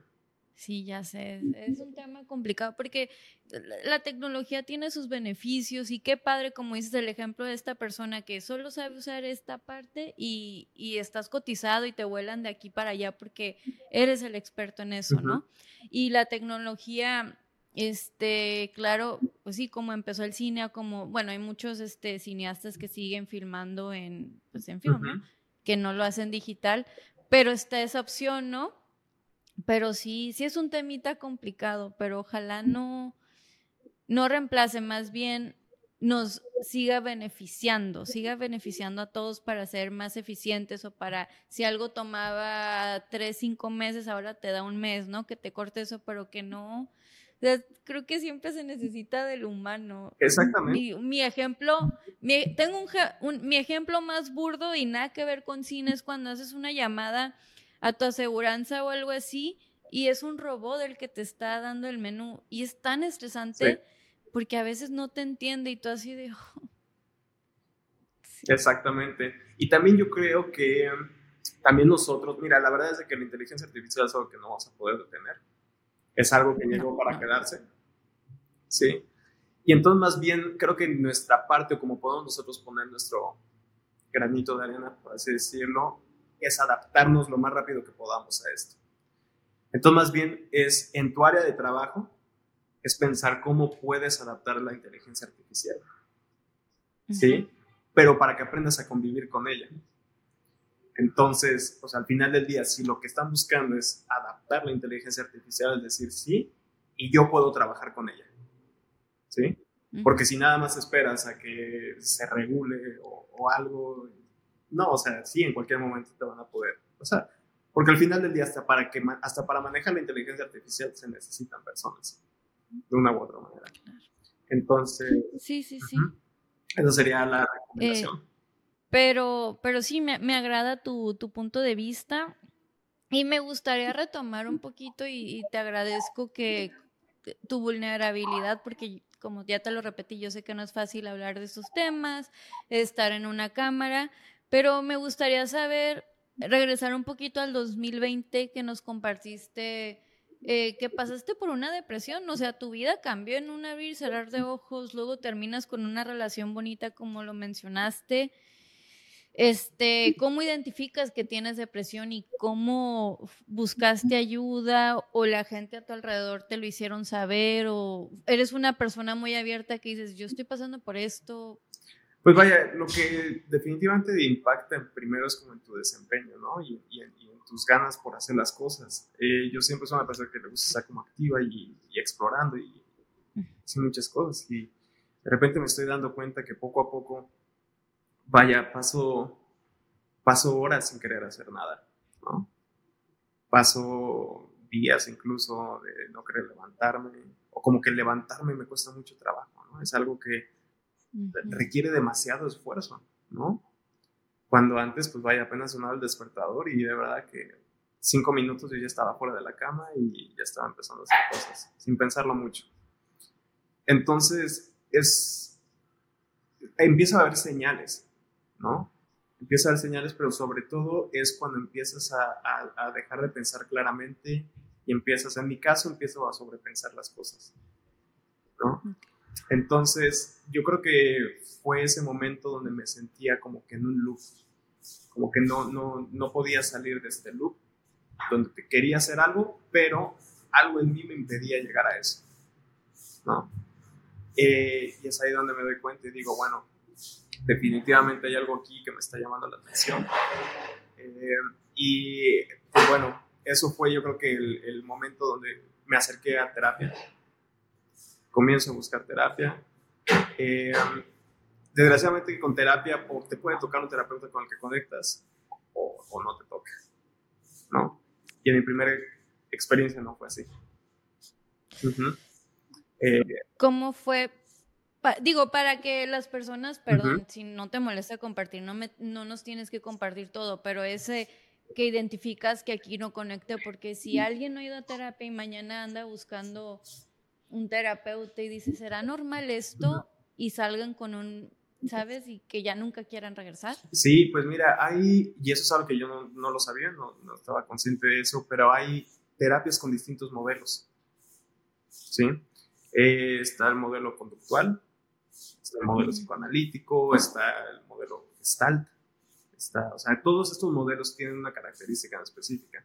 Entonces, algo que vale mucho la pena es investigarlo investigar qué es lo que estás, qué tipo de terapia crees que te pueda funcionar a ti, ¿no? Si es algo de conducta lo que quieres agarrar, o es algún tipo de trauma lo que quieres tocar ahí, o, o, bueno, o si eres una persona mucho más espiritual, ¿sí? Que también es completamente válido.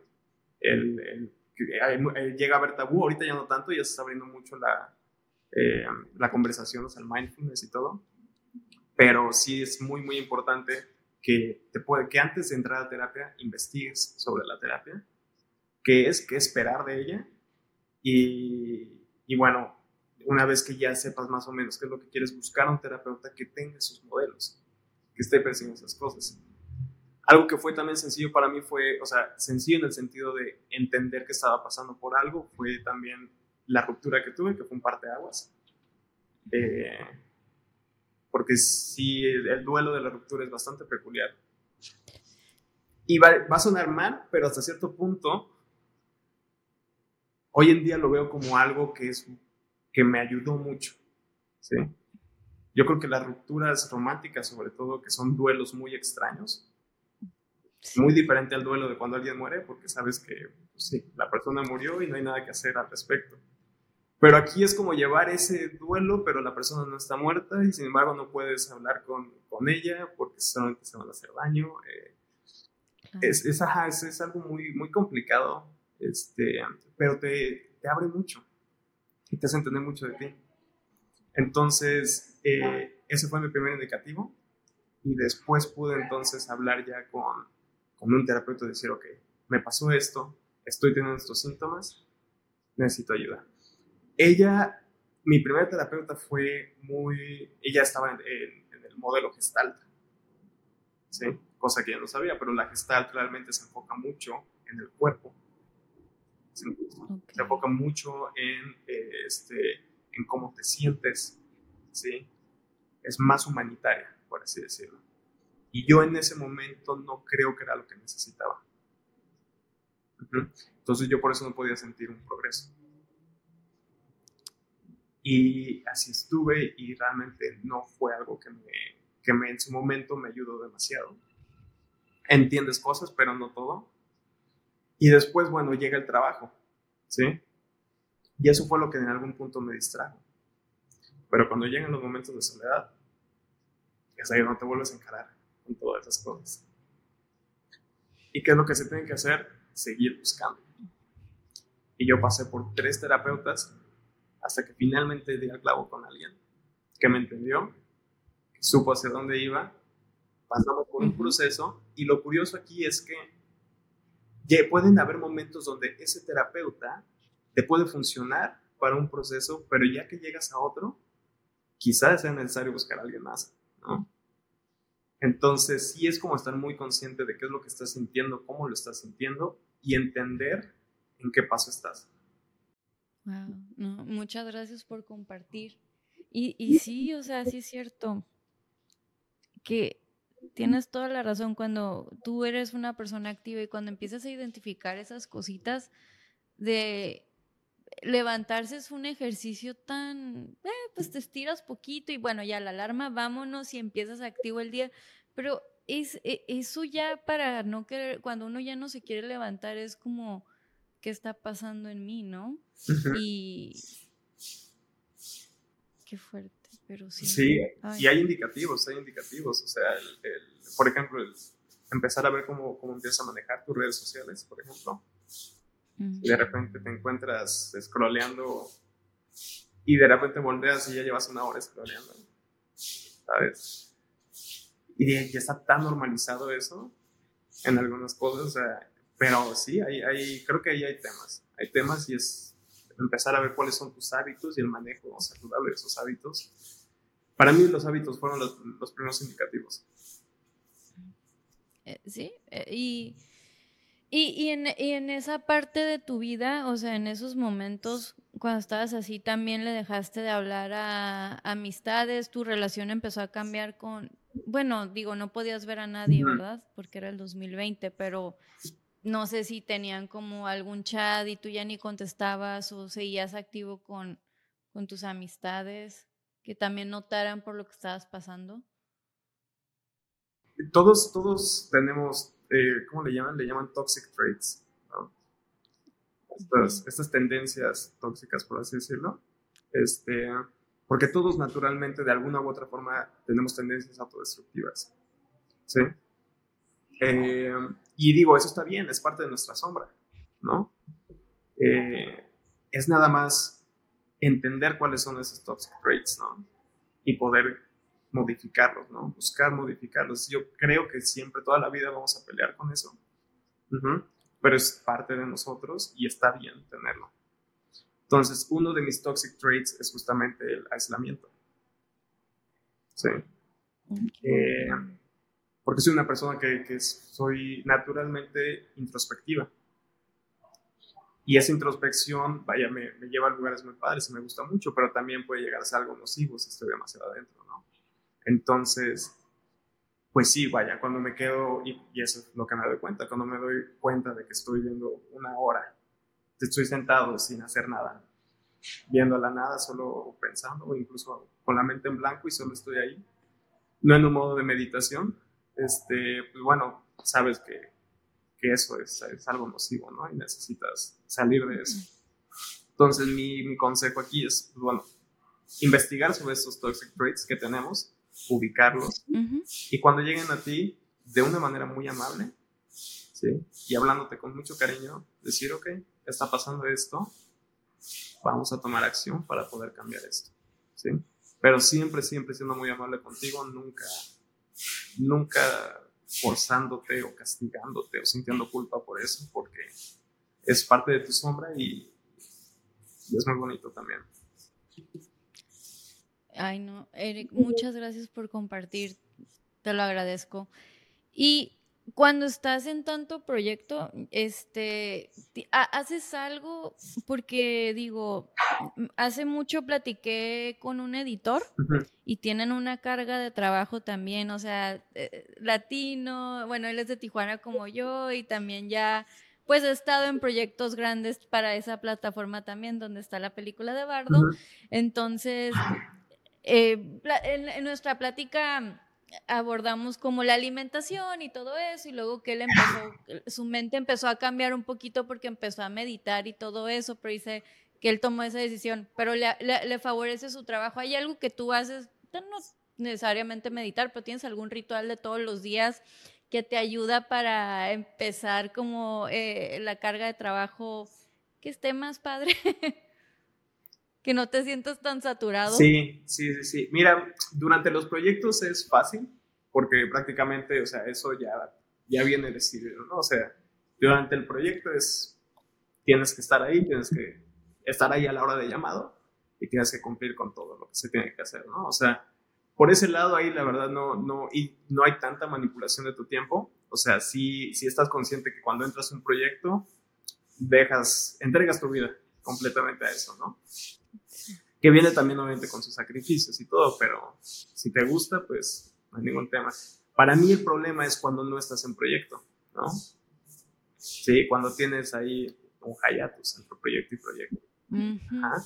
Este, entonces, lo que yo hago o lo que a mí me funciona mucho es ser disciplinado y tener un horario. ¿Sí?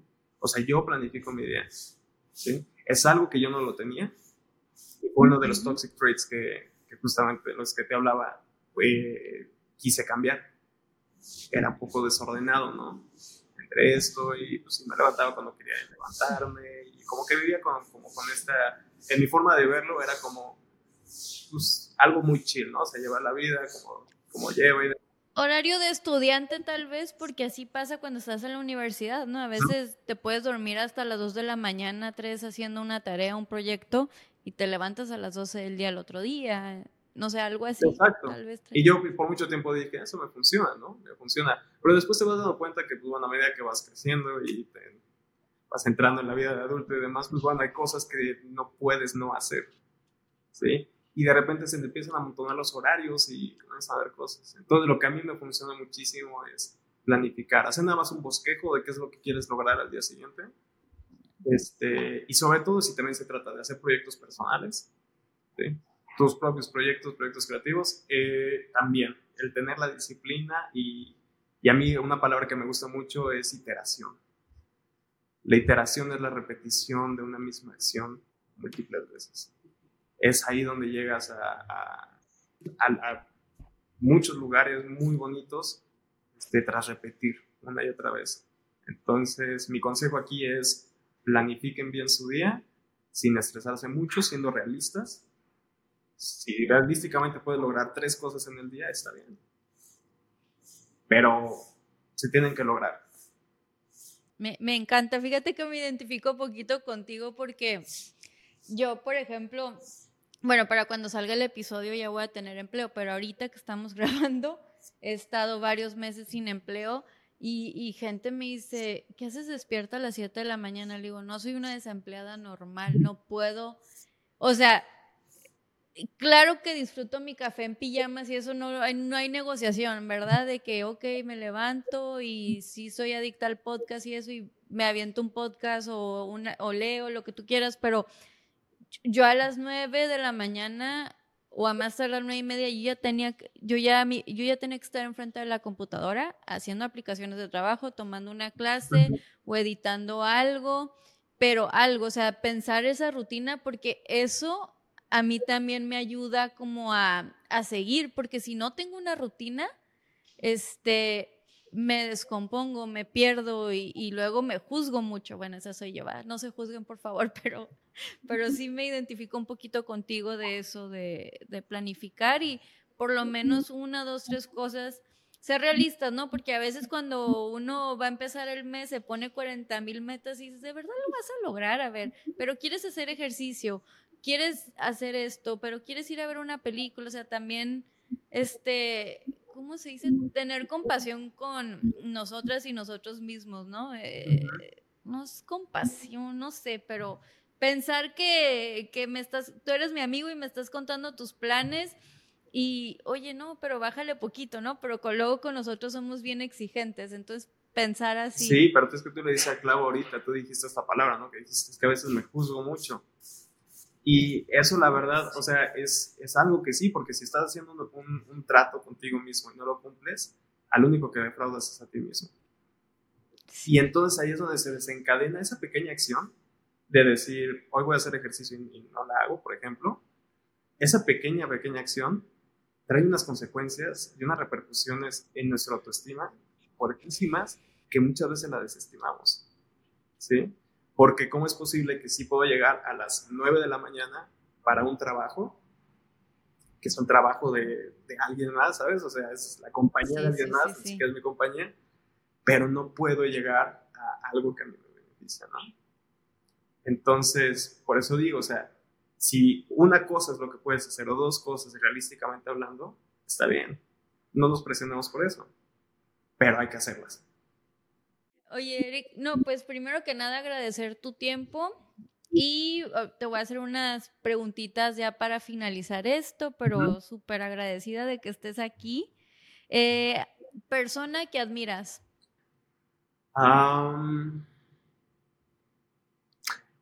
Yo admiro mucho a mi papá admiro mucho a mi papá, este, ha pasado momentos difíciles, pero siempre, siempre nos tuvo, nos tuvo mucho en cuenta y, luchó y nos dio, la verdad yo puedo decir que nos dio lo mejor, lo mejor que, pudo con lo que tuvo y, y, sí, o sea, realmente si no fuera por él no, no hubiera podido lograr tanto, ¿no? Claro. ¿Y libro, película que te ha dejado un mensaje o te cambió algo? Bueno, creo que ya no la compartiste, pero igual y tienes otra, no sé, o puede ser una canción. Libro, película. Um, a ver, déjame pensar. Es, que es, más, ahorita voy a regresar a eso. Ok. Soy, vamos a, te pido una disculpa porque Justo no hemos hablado de tu más reciente proyecto que, salió en cine y así es como conecté contigo. No te preocupes. Señora.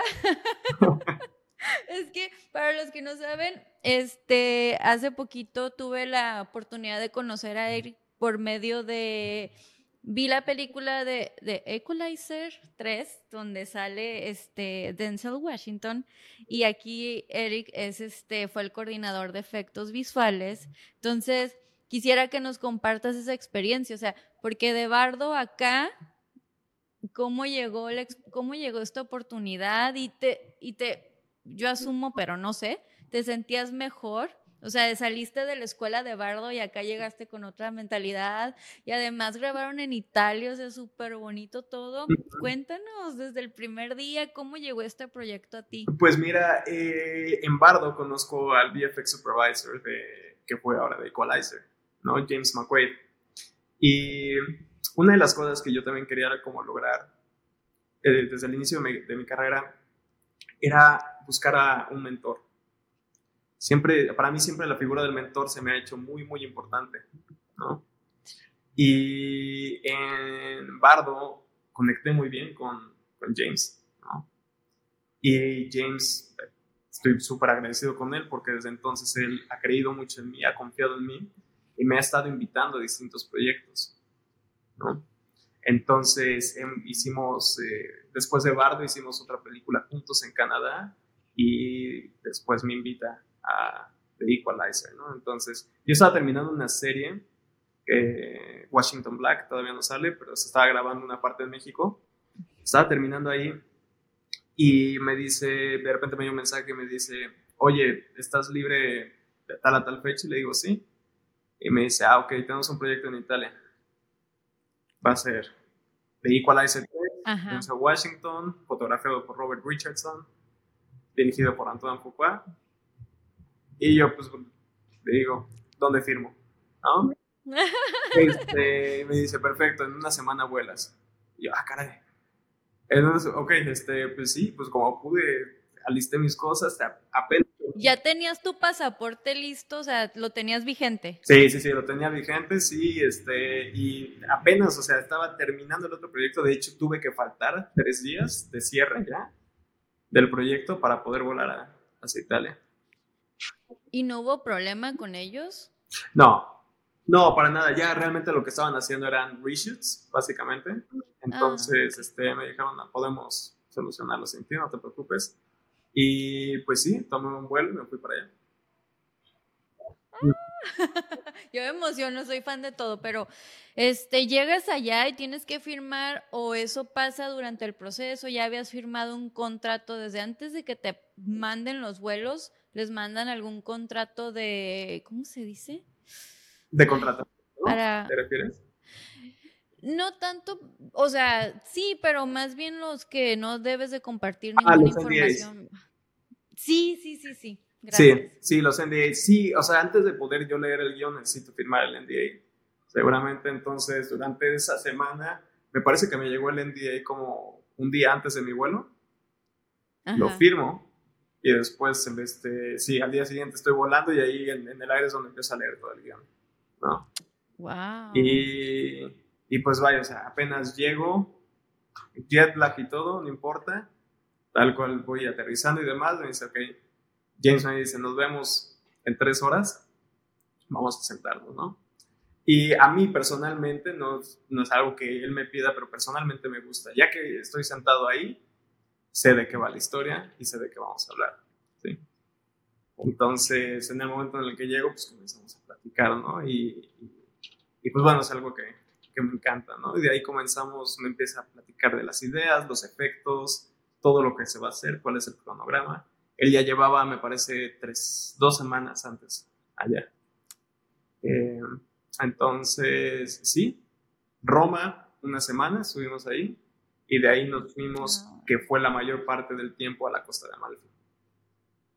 Que ahí es donde sucede la mayor parte de la película. Qué bonito. Amalfi por mes y medio y después Nápoles. Y de regreso a Roma. Qué padre, qué padre, qué padre. Este, en una foto de, bueno, del junket que te hicieron de, de la película, hay un reportaje. Tienes una foto y me parece que es el, el doble de Denzel. ¿Sí? sí, sí. Qué padre. O sea, ¿cómo lo conociste? Y pues te toca platicar con, con ellos. Sí, sí, es que eh, lo que hicieron ahí es de que ponían a todo el crew italiano en la costa de Amalfi, los Ujú. pusieron en un lugar y a todo el crew extranjero lo ponen en, en otro lugar, ¿no? Y yo me estaba quedando con él. Entonces, está padrísimo porque él tiene, tiene una familia hermosa, hermosa, y a donde vaya él viaja a su familia, ¿no? Entonces, eh, su esposa eh, educa a sus hijas en casa eh, cuando él está Ah. trabajando y demás, y después regresan, y entonces, pues vaya, cono- lo conocí a él, conocí a su familia, y pues, nos hicimos muy buenos amigos. Es un tipo Ah, increíble. Qué padre. Y, o sea, qué, qué, qué, qué chingón esta experiencia, ¿no? Porque, bueno, no sé si aquí tuviste algún momento de soledad o de extrañar México, o es como estuviste presente, disfrutaste cada día por allá, Sí, otro país, costumbres, comida. Pues mira, el sentimiento de soledad es algo que no se puede ir. O sea, si de vez en cuando está, sobre todo porque yo ya llevaba un proyecto de tres meses y después una semana pude ver a mis amigos así como tres segundos y vuelo otra vez, ¿no? Entonces sí está, pero pues después te acuerdas que estás allá y, y que todo es hermoso y demás y pues sales, caminas y como que se te va quitando, ¿no? O sea, hay demasiado, demasiado por ver, entonces son, yo les llamo a ese tipo de, de sentimientos de soledad y extrañar como, creo yo, sentimientos pasajeros. O sea, Ah. si te enganchas en ellos, pues sí, o sea, te va, te va a llevar esa, esa espiral, ¿no? Lo mejor creo es, sí es cierto, lo puedes reconocer, me sentí un poquito solo en este momento, ok, pero sigamos adelante, ¿no? No, no engancharse con el pensamiento y eso te permite estar más presente. Claro. Y además estás viviendo tus sueños, o sea, e- es como que, ok, sí extraño, me puedo sentir solo, pero mira dónde estoy, mira en el qué proyecto llegué. Este, ¿tienes al- alguna anécdota que nos puedas compartir? ¿Algo chistoso, frustrante durante el rodaje?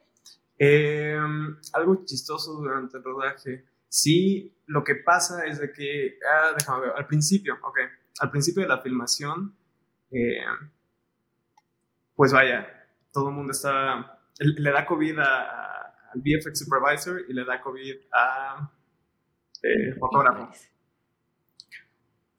Entonces, pues bueno, mandan al fotógrafo de segunda unidad a cubrir esos primeros días y voy yo a cubrir al VFX Supervisor también esos primeros días, ¿no? O sea, sin conocer a nadie.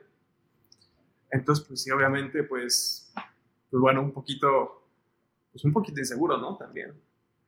Eh, estaban grabando ahí escenas que requerían de VFX. Este, entonces tenía que yo estar platicando constantemente con, con el director y pues estar viendo cómo funcionarlo, ¿no? Pero todo el mundo me decía así de que, bueno, Denzel siempre está en un personaje. Entonces, hay que tratar, o sea, no hay que molestarlo, ¿sí?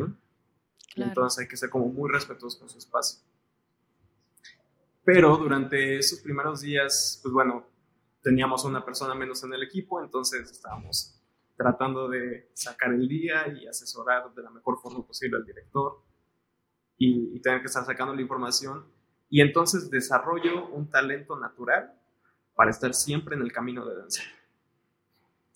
Siempre donde fuera pasando Denzel, estaba yo, distraído, haciendo cosas, tomando fotos, este, lo que tú quieras y mandes. Pero Denzel, o sea, a pesar de todo, o sea, siempre tenía al, primer asistente de dirección regañándome, ¿no? Y así, ay, disculpa, disculpa, y lo volví a hacer, y lo volví a hacer. Este, y Denzel, o sea, fue de las personas más amables que pueda haber, ¿sí?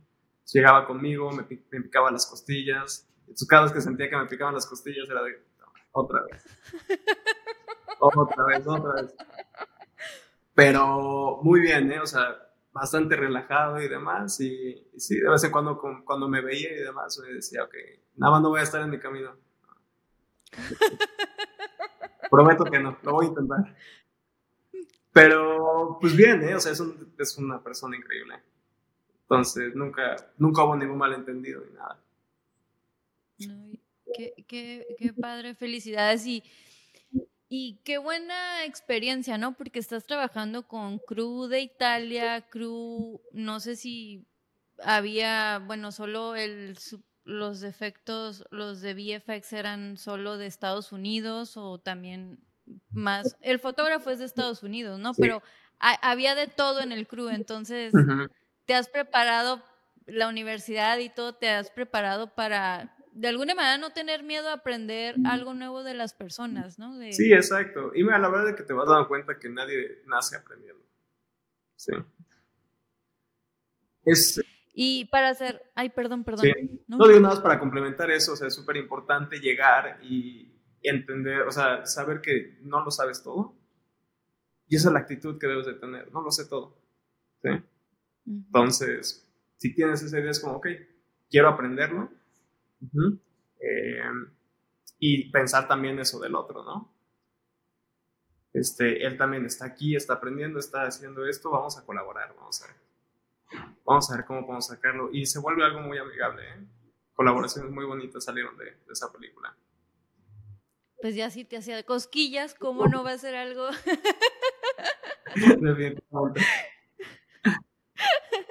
Oye, no, pero antes de finalizar este, este capítulo de, de, Equalizer, también cómo fue tu experiencia de trabajar con el director.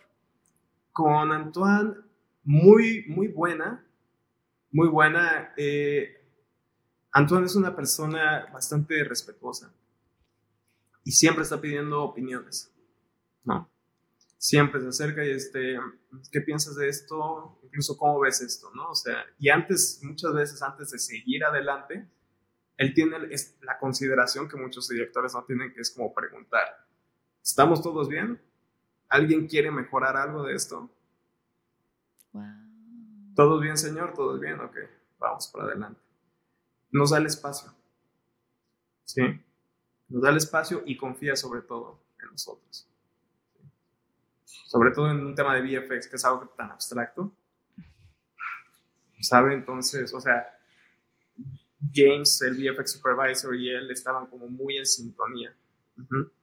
Y entonces él, él, podía confiar completamente en nosotros y podía confiar que la segunda unidad, cosa que yo estuve mucho con ellos, estábamos haciendo el trabajo que se necesitaba hacer. Entonces, es, sí, es un, director bastante, eh, ¿cómo decirlo?, atento a las necesidades de, todos. Les dan, nos, nos, dio el espacio que necesitábamos, básicamente.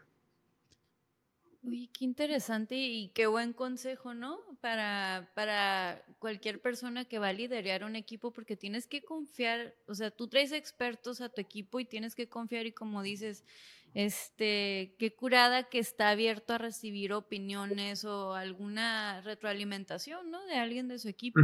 No, se ve todos los días. No todos los días, no. Me ha tocado trabajar con, con todo, pero, pero sí, es, yo creo que es de las cosas más, más importantes, el, tener esa, esa humildad y saber que todos estamos ahí haciendo lo mejor que podemos y que todos, porque al final del día todos este, somos artistas o tenemos almas de artistas, ¿no? Y realmente para nosotros hacer nuestro trabajo lo mejor posible es también una, es gratificante. Al final del día creo que la mayoría de los que hacemos esto estamos ahí por, porque nos gusta el trabajo. Y de, ok, y termina de Equalizer y qué otro proyecto, bueno, dices que ahorita está el de Washington, eh, Washington Block, ¿va? Perdón. Sí, Washington Block. Mi, cerebro. Mi hamster. Dices que ya va a salir y qué otro proyecto viene en camino que está. Después de Equalizer, mi padre, te conté que yo soy de Colima, ¿sí? Entonces, después de Equalizer, me ofrecen hacer Pedro Páramo. Mm. Y justamente Pedro Páramo sucede en Comala, ¿no? Entonces, este libro de Juan Rulfo, me dicen, este, ¿te gustaría entrarle a esto? lo va a dirigir Rodrigo Prieto. Entonces, pues igual digo, mm, déjame pensarlo, ¿no? no, pues inmediatamente lo acepto. Y estuvimos acá en México, en, San Luis Potosí, grabando Pedro Páramo. Y pues la verdad es que hermosísimo, hermosísimo. Y Rodrigo es otra de esas personas como Antoine, una persona increíblemente respetuosa, que le da el espacio a todos, es muy atento y pues es un director talentosísimo, ¿no? Entonces, eh, yo creo que la verdad Pedro Páramo también va a ser una película hermosísima. Ay, pues ojalá ya, ya pueda salir, este, porque sí, yo soy, yo veo de todo y, me encanta el cine mexicano y este, una buena historia. Eh, pero agradezco otra vez tu tiempo. Eh, ahora sí voy a regresar con la, la, de las últimas preguntas, libro, película, canción algún poema, algo que a ti te, te dejó algún mensaje, te conectó, que nos pudieras recomendar? Sí, claro. como libro, el primero que se me viene a la mente puede ser El llamado del bosque, de Jack London. Llamado del bosque este, es, un libro muy, muy fuerte, pero te habla básicamente de, cuando tienes eh, un llamado interno por hacer algo, ve por ello por ello. No dejes que las situaciones determinen cuál es tu lugar. Perdón. Eh, no dejar que, que las situaciones determinen cuál es tu lugar. Entonces, el llamado al bosque fue algo, algo que me ayudó mucho cuando estaba empezando. Lo voy a leer. Muy bonito. Un libro cortito, pero hecho rápido. Ok. ¿Y al, al peor consejo que alguien te ha dado? Amigo, eso del cine son solo para las personas que están dentro del cine, no vale la pena intentarlo. Sí. Va. y mira. Ajá, dijo, yo, yo lo estuve intentando mucho tiempo este, y nunca logré entrar. Te recomiendo que mejor seas realista y sigas adelante. Y así. Ay, qué fuerte. Qué fuerte. Eh, nomás aquí un pequeño paréntesis para las personas que nos escuchan. Sí, mucha gente nos puede dar ese tipo de consejos, pero vamos a darle el beneficio de la duda a veces que, como decimos, vienen de un lugar de, que te quieren proteger y de amor, pero en vez de decir eso, más bien yo, yo siento que como amiga brindar ese apoyo de, ah, pues llégale, ¿no? Y ya si tú me preguntas qué no te funcionó, qué te funcionó, pues yo te explico, yo le hice así, yo le hice así, pero ojalá a ti te vaya y la rompas y la estás rompiendo. Entonces, sí, o sea, no, no hay que dejar que esas voces nos, nos lleguen porque cuando las permitimos, ay, ay, ay. Este, y ya sé que estás muy joven, pero te voy a hacer esta pregunta porque a todos mis invitados y invitadas se las hago. Eh, cuando ya no estés aquí, eh, ¿cómo te gustaría ser recordado? Mm, cuando... Hmm. Mm, yo creo que como alguien con mucha dedicación. Y no hablo solamente del tema laboral, profesional, sino como alguien que se dedicó a, a crecer, a ser mejor. Y alguien que estaba en, en una búsqueda constante de, de vivir, de sacar lo mejor de la vida, ¿no? Em, sí, yo creo que es eso. Al final del día, creo que por más pequeños que seamos, este, creo que tenemos... Nuestras acciones siempre terminan repercutiendo a las personas que nos rodean, ¿no? O sea, de una u otra forma. Y me refiero a pequeño en cuanto a, vaya, somos uno entre millones, ¿no? Pero cada acción repercute de alguna forma, entonces esa es la huella que me gustaría dejar. Ay, no, pues qué bonito. Muchas gracias, Eric, por tu tiempo y por esta valiosa plática. siento que podría platicar más contigo, pero va a haber segunda ronda seguramente y pues agradecida y muchas felicidades por todo lo que viene y gracias por compartir tus aprendizajes y si hay algo que deseas compartir que no tocamos en la conversación, por favor, adelante o que no te haya preguntado, por favor, esto es tu espacio. Muchísimas gracias, de verdad que fue un placer estar aquí contigo. Me, encanta eso, me encanta platicar de, todo esto y pues vaya, lo único que yo puedo decir es, es a todas las personas que están escuchando, si están pasando por un mal momento, aguanten, aguanten ahí, sigan buscando, sigan viendo todo, porque al final del día, o sea, salgan y pidan ayuda si lo necesitan, ¿sí? Todos pasamos por esto, o sea, esto es parte de la experiencia humana, ¿sí? Y, estoy seguro que, o sea, tarde que temprano todo se termina acomodando, ¿sí? Estoy seguro e ir, con, e ir en la vida confiando en eso, que todo se va a terminar acomodando, ¿no? Entonces, eh, sí, este tipo de espacios se me hacen muy buenos, en los que se pueden acercar las personas, puedan eh, expresar lo que sienten y, pues bueno, es eso lo que nos, nos va sacando, ¿no? Entonces, que sientan que, que, este tipo de podcast y demás son espacios seguros donde pueden sacar información y pueden expresarse. Gracias. Y las redes de Eric van a estar aquí en, el, en la descripción del episodio para que vayan a seguirlo y para que vean su trabajo y ya saben, apoyemos a otro mexicano, latino, en donde quiera que estén. Este, siempre orgulloso de todos nosotros, de la comunidad y que tengan una, un bonito día, tarde o noche. Bye.